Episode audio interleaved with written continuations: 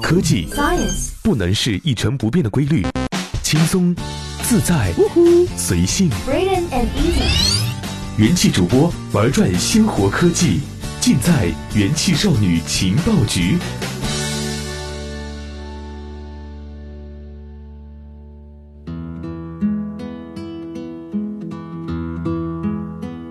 本节目由喜马拉雅 FM 独家播出。用智商捍卫节操，用情商坚守美貌。欢迎收听今天的元气少女情报局，我是阿山，咱们又见面了。从小兵读心术到小兵版的你画我猜，相信很多听众老爷都跟小兵结下过不解之缘。今天要跟大家分享的就是微软小兵背后的男人，微软亚洲互联网工程院副院长。小兵团队总负责人李迪在此次的虎嗅创新节上为大家分享的演讲观点：人工智能的第三种可能。人工智能是一门面向未来的科学，最重要的不是如何利用它在短期内实现愿望，比如说订一个可以马上送到家的外卖，而是用人工智能探索未知的事物，探讨人工智能在未来的真正可能性。我们这一代正属于人工智能从无到有的时代，但我们的下一代，人工智能是会从出生起就和他们生活在一个社会中的。在不久的将来，我们会看到 AI 将在这个社会中无处不在，它很有可能是大家身边的助理，我们赋予它一些权限，让其作为替身执行事务；还有可能是在一对多的环境里，比如说在一个新闻话题下。人在评论新闻，人工智能也可以评论新闻。人工智能在人类的群体中，它不属于任何一个人，但是它在这个群体关系中担负着自己独特的使命。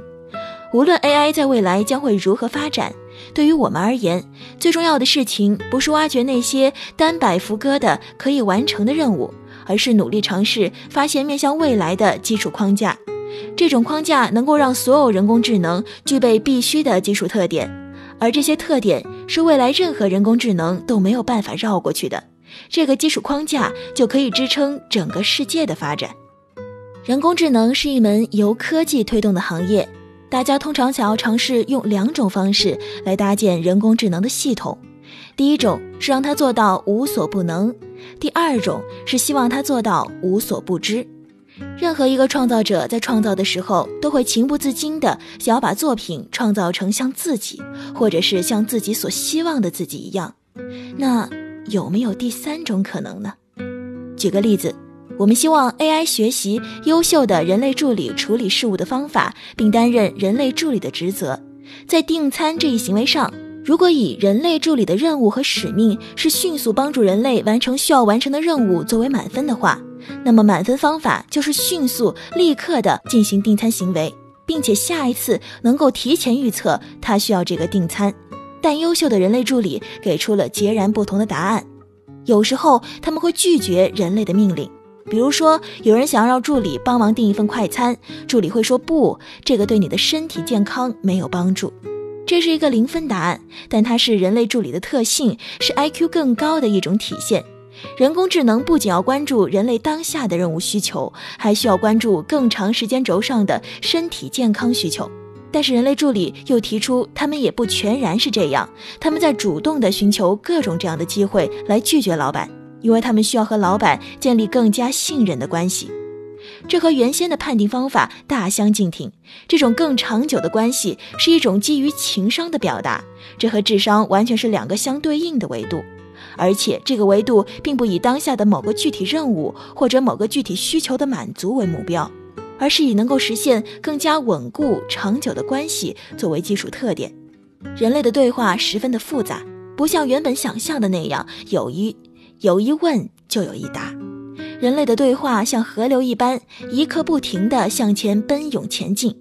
有些对话尽管听起来像是寒暄，但是对话结束可能发现重要的点。在过了很多轮对话之后，突然完成的某个任务，恰恰是多轮的寒暄中一样的对话中所确定的、激发的。人类真正的交流比想象的因果关系更加的复杂，在一个对话结束之前，没有办法判定它是否真正有价值。于是，我们开始尝试用人工智能拟合人类的情感，尝试用人工智能学习人类运用情商的方法。在尝试用人工智能搭建一个基于情商向人类推荐商品的引擎之后，我们进行了大量数据的实际测验，其转化率为百分之六十八。这意味着，当用人工智能拟合人类的时候，我们掌握的无非是两件事情：第一个是在交互过程中，人工智能不比人强，也不比人弱，它的优势在于高并发性和稳定性。二是从这个角度来讲，人工智能的核心框架到底应该是什么样子的？框架意味着它背后技术的架构和组成。不同的人工智能从业者对它的看法都不相同，但基本的逻辑是把人工智能系统打造成不仅是可以完成和人类之间交互的系统，而且是可以完成和人类交流的方式。人工智能是在向人类学习的，它为什么能够学习呢？因为和过去二十年很不一样，现在人们把大量的数据和自己每天的生活放在虚拟世界里。过去所说的数字图书馆，首先得有一个物理世界的书籍，需要费很大的力气把书籍给数字化。但现在，人类社会有大量的行为从来没有在真实的世界中发生过，它仅仅存在于互联网中。从某种意义上来说，它从未存在过。今天，人工智能有着比以往任何时候都好的机会。通过这些天然的数字化的东西，他们能够学习人类，也需要更加的谨慎。我们所希望的是，人工智能能够扮演更加像人的角色。我们希望人们能够接受人工智能成为生活中，甚至是生命中不可或缺的自然的存在，而不仅仅是扮演手机里语音助手的角色。未来也许会证明，今天我们所做的所有的一切都特别的粗浅。甚至于我们也不知道现在所做的究竟会带来什么，我们需要永存敬畏之心。